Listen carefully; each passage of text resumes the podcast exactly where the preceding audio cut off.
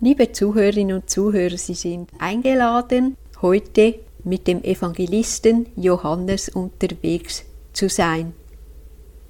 Die Evangelien sind älter als bisher angenommen. Das beweist handfest Professor Jarosch.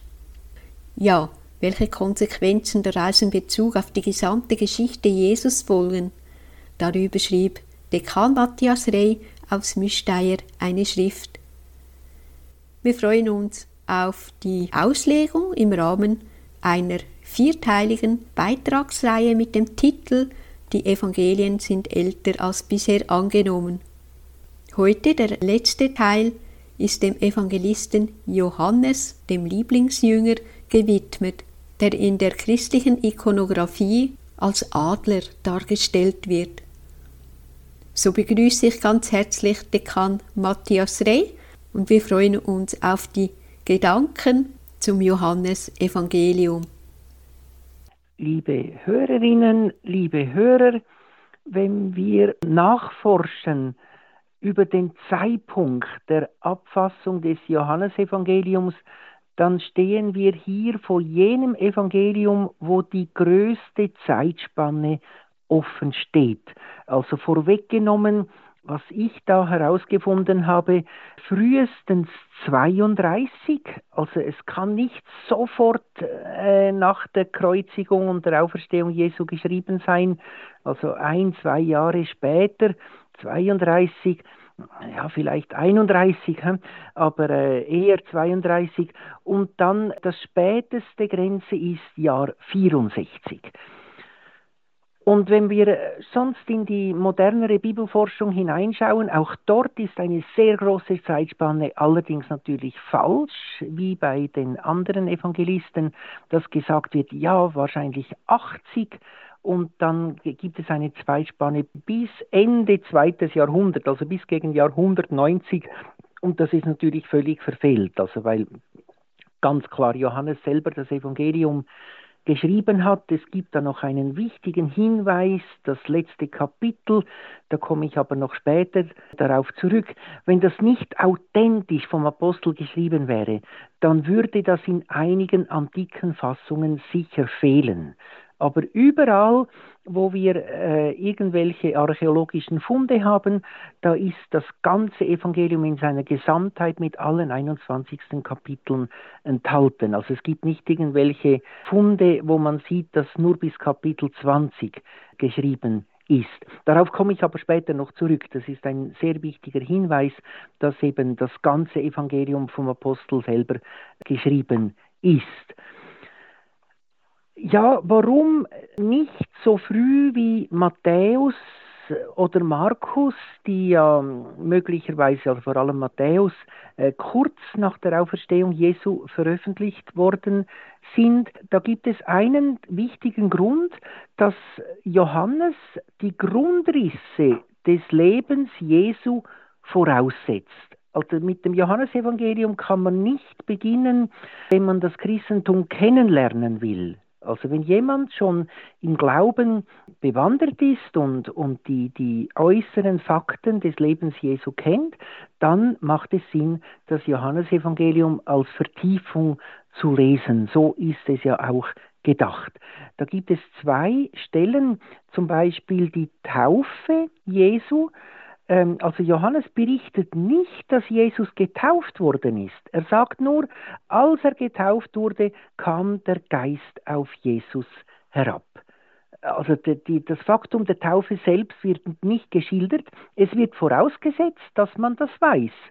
Dasselbe auch mit dem Abendmahl. Johannes schreibt ganz klar, äh, Anfang des 13. Kapitels, es fand ein Mahl statt. Und er beschreibt nicht, was dort geschehen ist bei diesem Mahl, weil er voraussetzt, dass man das aus den anderen Evangelien kennt. Und dann berichtet er über die Fußwaschung, über die die anderen Evangelisten nicht berichtet haben. Also es ist ein Evangelium, das in die Tiefe geht, ein Evangelium, das sozusagen einzelne Szenen vertieft, also der Evangelist erzählt ausgedehnt über die einzelnen Szenen, Heilungen zum Beispiel, die Heilung des Blindgeborenen, sehr ausgedehnt gedehnt, während die anderen Evangelisten eher kurz berichten. Und er möchte in die Tiefe gehen. Und das hat einen Grund. Wenn wir lesen unter dem Kreuz Jesu, Johannes Kapitel 19, Vers 27, dann heißt es, Jesus sagt zu Maria, siehe dein Sohn, und zu Johannes sagt er, siehe deine Mutter. Und dann heißt es, genau übersetzt, und ab jener Stunde nahm der Jünger sie in sein eigenes auf. Eis ta idia leider in vielen Fassungen äh, sehr schludrig übersetzt, äh, er nahm sie zu sich oder er schaute für sie oder so. Das, das ist nicht so äh, geschrieben. Eis taidia, das heißt, er nimmt sie in sein eigenes auf. Das heißt also nicht nur physisch, also dass er sie äh, in sein Heim aufnimmt, für sie sorgt. Äh, da gibt es ja die Variante, dass das wahrscheinlich in Ephesus dann war, dass sie miteinander gewohnt haben, sondern eben auch geistig nimmt er sie auf. Und in diesem Austausch mit Maria äh, können wir äh, nachvollziehen, dass dann das Bedürfnis gewachsen ist, noch mehr in die Tiefe zu gehen die Botschaft Jesu nicht nur von den äußeren Fakten her darzulegen, also Matthäus, der die Gespräche mit den äh, Pharisäern, mit den Gelehrten dargelegt hat und aufgeschrieben hat, oder die Predigten Jesu äh, schreibt Matthäus ausführlich auf oder Markus, der Stimmungen beschreibt oder Lukas, der alles der Reihe nach dann äh, auf äh, berichten will, sondern Johannes nimmt einige Szenen heraus und geht in die Tiefe. Und somit können wir erahnen, dass er Monate, wenn nicht Jahre mit Maria zusammen war, ehe er dann eben sein Evangelium verfasst hat.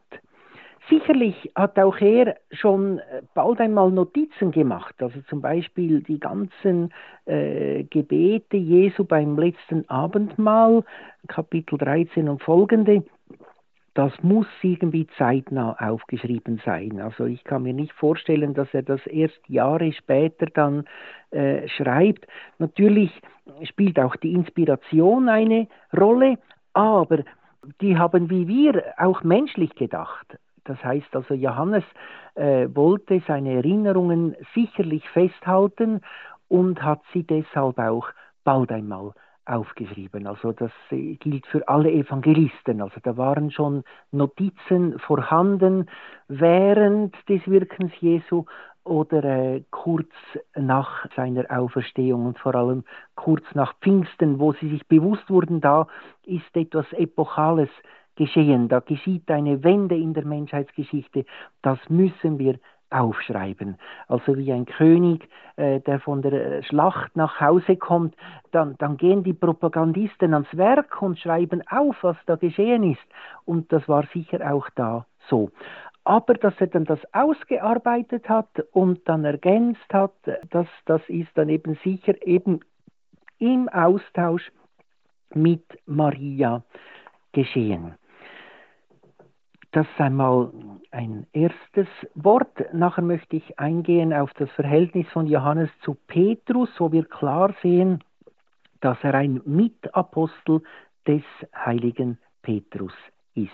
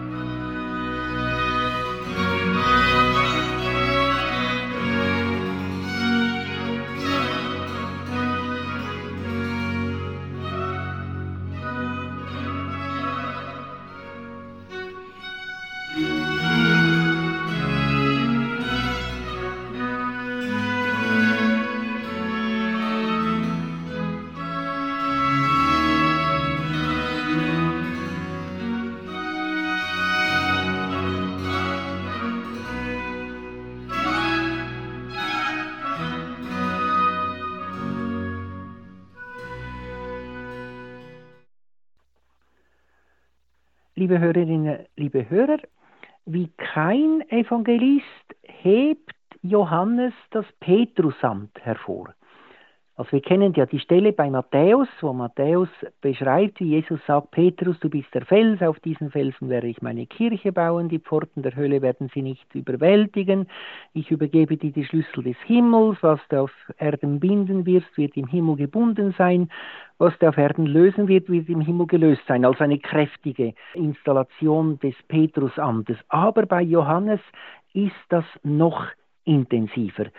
Also einmal ähm, bei der Berufung, das ist eine Stelle, die man äh, geflissentlich übersieht, Kapitel 1, Vers 42. Dort heißt es, bei der Berufung des Simon schreibt Johannes, Jesus blickte ihn an und sagte, du bist Simon, der Sohn des Johannes. Also Simon, der Sohn des Johannes, das ist eine amtliche Anrede.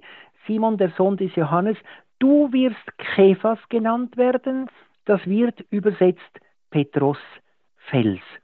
Also es ist schwierig zu übersetzen. Also er schreibt, äh, du wirst Kephas genannt werden, also mit einem aramäischen Wort im griechischen Text, und dann übersetzt er und es ist nicht klar, übersetzt der Evangelist für den Leser oder übersetzt Jesus und sagt, das heißt übersetzt Petrus, dann Petros auf Griechisch, wahrscheinlich eher der Evangelist, der da übersetzt. Es wird einfach klar gemacht, dass der Name Petrus hat die Bedeutung einer Aufgabe. Also wie man jetzt äh, sagen würde, die heißen Herr Boulanger und das heißt übersetzt Bäcker dass man das sagt, es ist wirklich der Bäcker. Und auch hier eben, es ist wirklich der Fels. Ho Hermeneutai Petros. Also das bedeutet Fels übersetzt. Also das ist mal bei der Berufung. Auch hier kann man davon ausgehen, dass Johannes voraussetzt, dass man die Stelle von Matthäus kennt also wo Jesus Petrus in sein Amt einsetzt. Und dass er hier dann äh, beschreibt, dass er schon bei Berufung diese Anspielung gemacht hat dann kommt immer wieder das hinein, dass Johannes dem Petrus den Vortritt lässt. Also ganz klar zum Beispiel, als sie zum Grab kamen, Kapitel 20, Vers 3 bis 5, da heißt es, äh, Petrus und der andere Jünger, also das ist Johannes gemeint, eilen zum Grab und Johannes war zuerst da und überlässt dann die offizielle Beschauung des Grabes Petrus. Er geht also noch nicht ins Grab hinein, sondern wartet, bis Petrus kommt. Also Petrus ist sozusagen die Person, die amtlich feststellt, das Grab ist leer. Und damals gingen sie ja vom Grabraub aus, also Maria Magdalena, die ganz aufgeregt war und gesagt hat, man hat den Leichnam gestohlen und dann eilen die Apostel hin und äh, Johannes sah und glaubte und, und dass, dass die Magdalena eben wahrscheinlich recht hat. Und äh, der Petrus stellt das Grab, leere Grab fest. Also dieses Vortritt lassen gegenüber dem Petrus, das finden wir übrigens in der Apostelgeschichte laufend. Also Lukas beschreibt das dort immer wieder, wie eben Petrus auftritt. Johannes ist dabei, aber es ist der Petrus, der das Amt der Leitung inne hat. Und jetzt kommt etwas ganz Spezielles. Das 21. Kapitel, das letzte Kapitel des Johannesevangeliums, ist eine Art ein Nachtrag. Also am Ende des Kapitels 20, da wird das Evangelium eigentlich abgeschlossen. Also wenn wir da lesen, heißt es da, es hat also 20 Kapitel und da heißt es im Vers 30 noch viele andere Zeichen, die nicht in diesem Buche aufgeschrieben sind, hat Jesus vor seinen Jüngern getan. Diese aber sind aufgeschrieben, damit ihr glaubt, dass Jesus der Christus ist, der Sohn Gottes, damit ihr glaubend Leben habt in seinem Namen. Die Übersetzung der Jerusalemer Bibel. Also man denkt hier, das Evangelium ist da abgeschlossen. Und dann kommt das Kapitel 21. Danach offenbarte sich Jesus wiederum den Jüngern am See. Und dann kommt eine ganze Erzählung, wie Jesus den Petrus in seinem Amt bestätigt. Also man kann ja mal äh, so rein menschlich davon ausgehen, Petrus hatte ja Angst vor den Erscheinungen Jesu.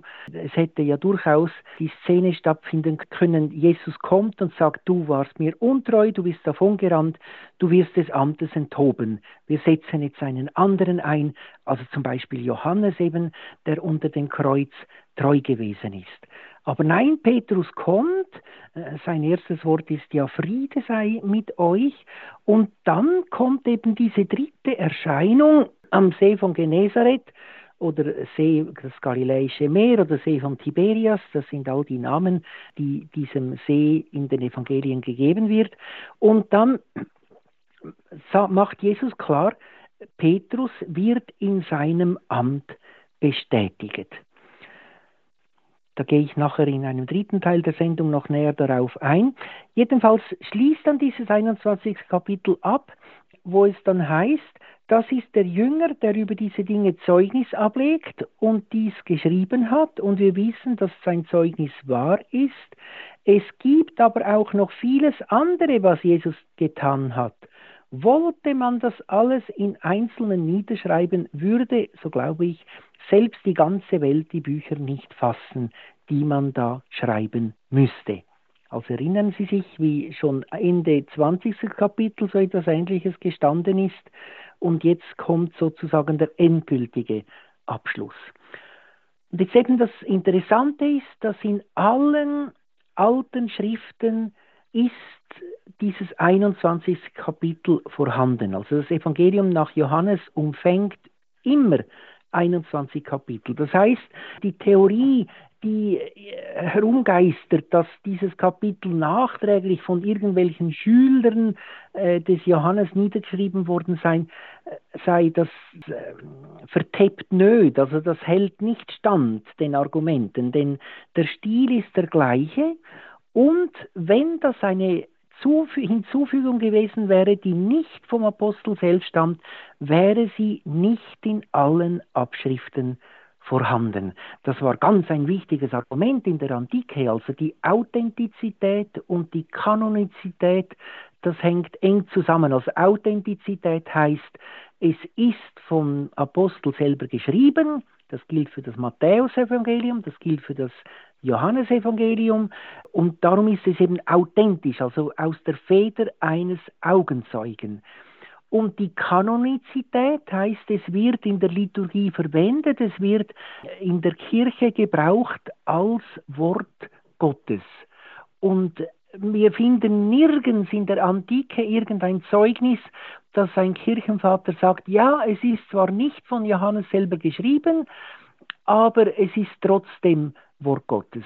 Also das ist eine Erfindung des 20. Jahrhunderts, dass man hier einen Unterschied macht und sagt, ja, dass ein gewisse Schriften dann nachträglich so hineingenommen wurden und dem Evangelisten zugeschrieben. Äh, das funktioniert also nicht. Da, da finden wir keine Zeugnisse in der Antike. Und dann kommt noch etwas dazu, dass ähm, die Christenverfolgung, also die flächige Christenverfolgung, auch im Johannesevangelium nirgends zu finden ist.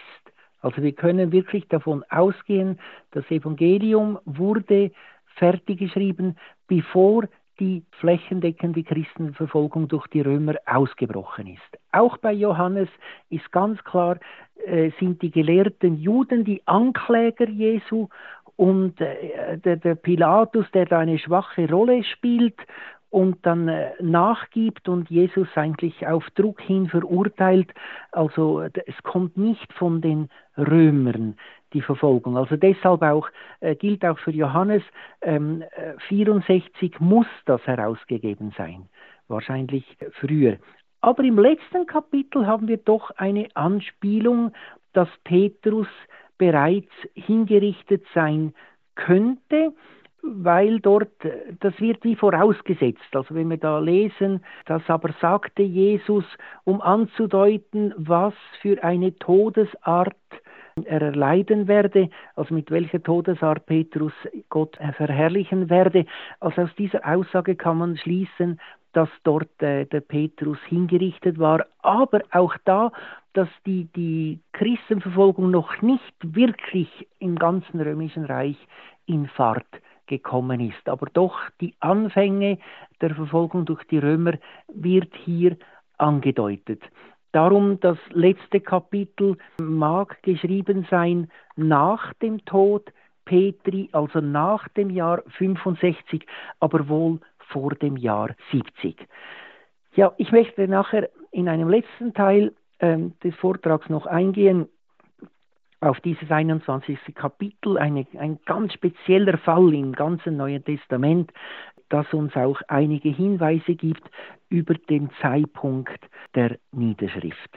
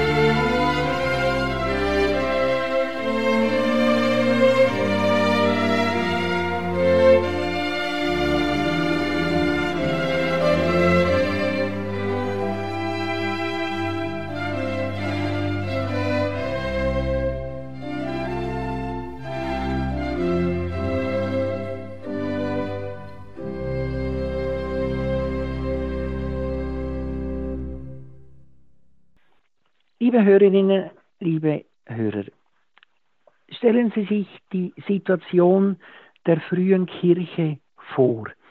Johannes war der einzige Apostel, der noch gelebt hat. Johannes wird ja auch in der Ikonografie immer als ein junger Apostel dargestellt. Also es ist nicht irgendein älterer Herr, meistens sogar ohne Bart.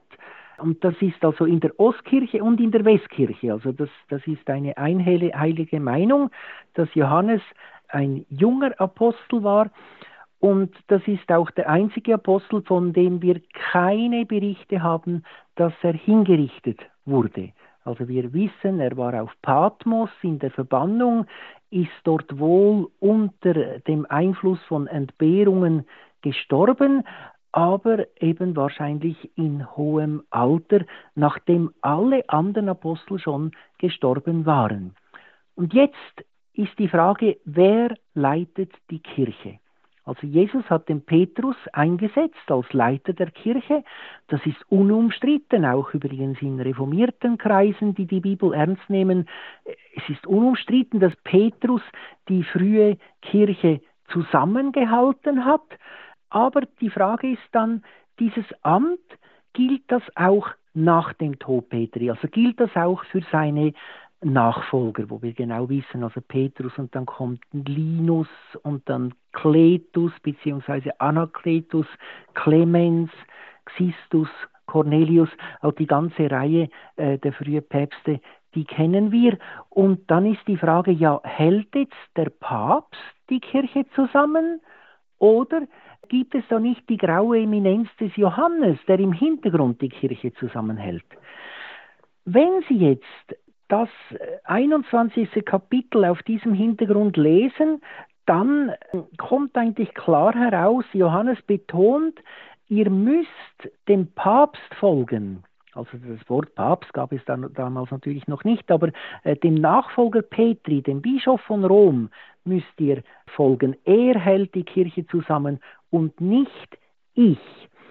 Wenn wir jetzt da, äh, das auf diesem Hintergrund lesen, ich, ich lese Ihnen vor. Also, Petrus wendet sich um, also ich lese da äh, Kapitel 21, Vers 20 und folgende. Petrus wendet sich um und sieht den Jünger, den Jesus liebte, als Johannes, folgen denselben, der auch bei dem Male an seiner Brust gelegen und gesagt hatte, Herr, wer ist es, der dich verrät? Als Petrus diesen erblickte, sagte er zu Jesus, Herr, was soll aber mit diesem werden? Jesus sagte zu ihm, wenn ich will, dass er bleibt, bis ich komme, was geht dich das an? Du aber folge mir. Daher, jetzt kommt der entscheidende Satz, verbreitete sich diese Rede unter den Brüdern, jener Jünger stirbt nicht. Und jetzt erklärt Johannes, Jesus aber hatte nicht zu ihm gesagt, er wird nicht sterben, sondern wenn ich will, dass er bleibt, bis ich komme. Also es scheint hier ein Gerücht in der frühen Kirche zu sein, dass Johannes nicht stirbt und sozusagen als graue Eminenz im Hintergrund die Kirche zusammenhält. Und Johannes äh, macht klar, nein, das ist nicht so. Jesus hat nicht gesagt, er stirbt nicht, sondern hat gesagt, wenn ich will, dass er bleibt, bis ich komme, was geht dich das an?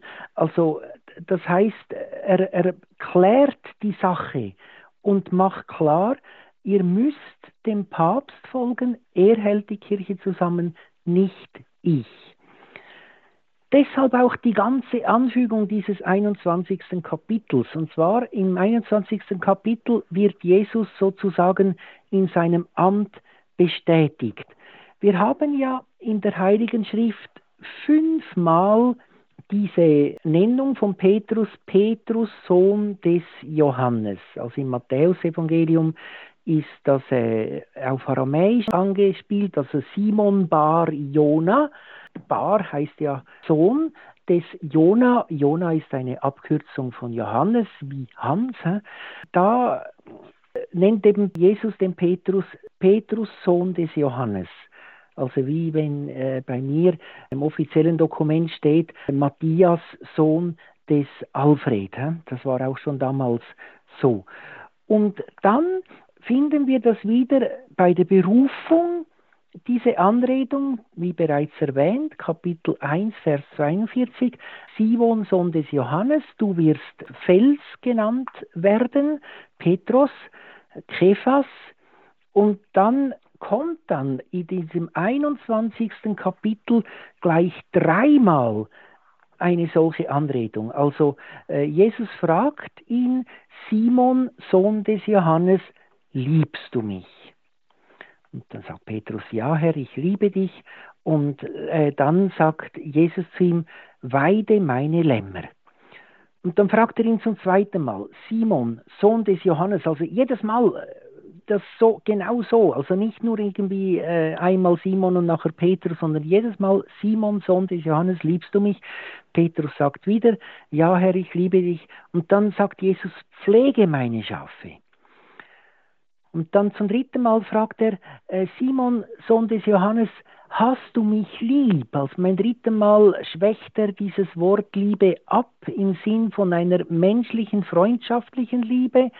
Und dann wird ja Petrus traurig und merkt, dass er wieder auf dem falschen Weg ist. Kurz davor, er ging ja mit seinen Jüngern auf den See und sagte, ich gehe fischen. Also er geht sozusagen, äh, sozusagen zurück zu seinem alten Beruf. Jesus ist von den Toten auferstanden und Petrus verführt sozusagen einen Teil der Jünger zurückzugehen zum alten Beruf. Und da kommt Jesus und sagt, ja, ja, liebst du mich überhaupt? Und dann, ja, hast du mich lieb? Und dort sagt er nochmals, weide meine Schafe. Also trotzdem Petrus auf Abwägen ist, nochmals auf Abwägen, nachdem er ihn schon verleugnet hat, bestätigt ihn Jesus in seinem Amt als Hirten.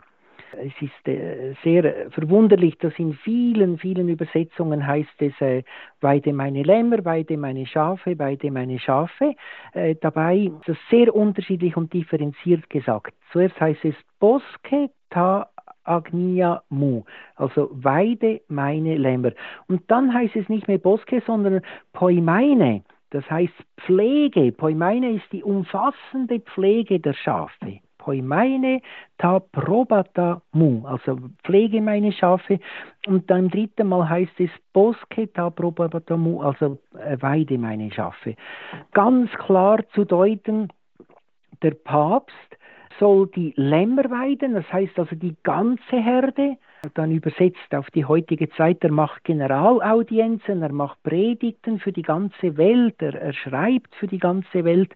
Also das ist das Weiden der Lämmlein. Und dann die Schafe, das heißt die Bischöfe, die muss er pflegen. Also die nimmt er einzeln äh, in Empfang und schaut, ob sie auf dem rechten Weg sind. Also er schneidet ihnen die Klauen, er schaut, ob sie Pilze haben oder ob irgendetwas nicht gut ist. Und das ist also die umfassende Pflege Poimeine Taprobatamu. Und da muss er aber diese Schafe auch noch auf die Weide führen. Also auch ihnen predigt er in einer allgemeinen Form, um sie eben zu weiden, um ihnen Nahrung zu geben. Das lesen Sie alles nach im 21. Kapitel also vor allem dort Vers 15, 16, 17, also ein ganz klarer Auftrag an Petrus. Jetzt, wenn wir das einordnen, also wenn wir jetzt davon ausgehen, Petrus ist gestorben und dann merkt Johannes, da läuft in der Kirche etwas schief und zwar auf sehr gefährliche Art und Weise. Da gibt es eine Gruppe von Christen, die meint, dass ich, Johannes, ewig leben werde und die sich dann an mich hält und nicht an den Papst. Und dann kommt ihm in den Sinn, da war doch noch eine Szene am See von Tiberias und schreibt das nachträglich auf. Also bisher hatte Johannes gedacht, dass wohl die Amtseinsetzung, wie sie im Matthäusevangelium Kapitel 16 beschrieben ist, dass das genügend ist, sollte eigentlich auch genügen. Und dann sieht er, nein, es genügt doch nicht, ich muss das nochmals betonen. Und darum dann dieses Anfügen des 21. Kapitels, nachdem äh, Petrus bereits gestorben war. Das ist sehr interessant. Also wir haben ja dann später die Situation, dass in Korinth ein Streit ist um eine Bischofsnachfolge. Man höre und staune, da gab es schon damals, also das, da gab es zwei verschiedene Bischöfe, die einen hielten zu dem und die anderen zum anderen. Und dann greift Papst Clemens, das heißt also der dritte Nachfolger Petri, greift ein mit einem sehr deutlichen Brief. Also es ist äh, der Clemensbrief, übrigens unumstritten, authentisch vom Papst Clemens. Auch moderne Theologen können das nicht bestreiten, sie verschweigen ihn einfach. Also ich mag mich erinnern, dass ich mal einem namhaften Theologen geschrieben habe, ja, kennen Sie den Clemensbrief nicht? Und da bekam ich dann keine Antwort darauf weil er wusste, dass das Amt des Papstes bereits im ersten Jahrhundert bezeugt ist durch diesen Brief, wo Clemens ganz klar schreibt, wer mir gehorcht, gehorcht Gott und wer mir nicht gehorcht, gehorcht Gott nicht. Und so legt er seine ganze Autorität in die Waage, um eben in Korinth Ordnung zu schaffen, damit der Bischof durchgesetzt wird, den er nennt. Also das heißt, der Papst Clemens setzt sich mit Autorität durch, währenddem möglicherweise der Apostel Johannes noch am Leben ist. Und Patmos ist ja näher bei Korinth als Rom.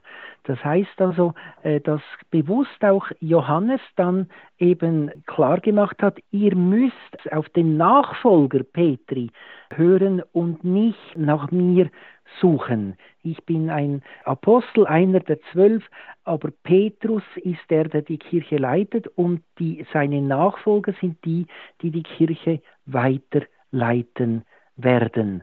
Also übrigens, das um noch klarzustellen, Petrus ist in Rom gestorben und darum war ja dann Rom auch der Sitz des Papstes, also des Nachfolgers der Apostel, der die Kirche zusammenhält.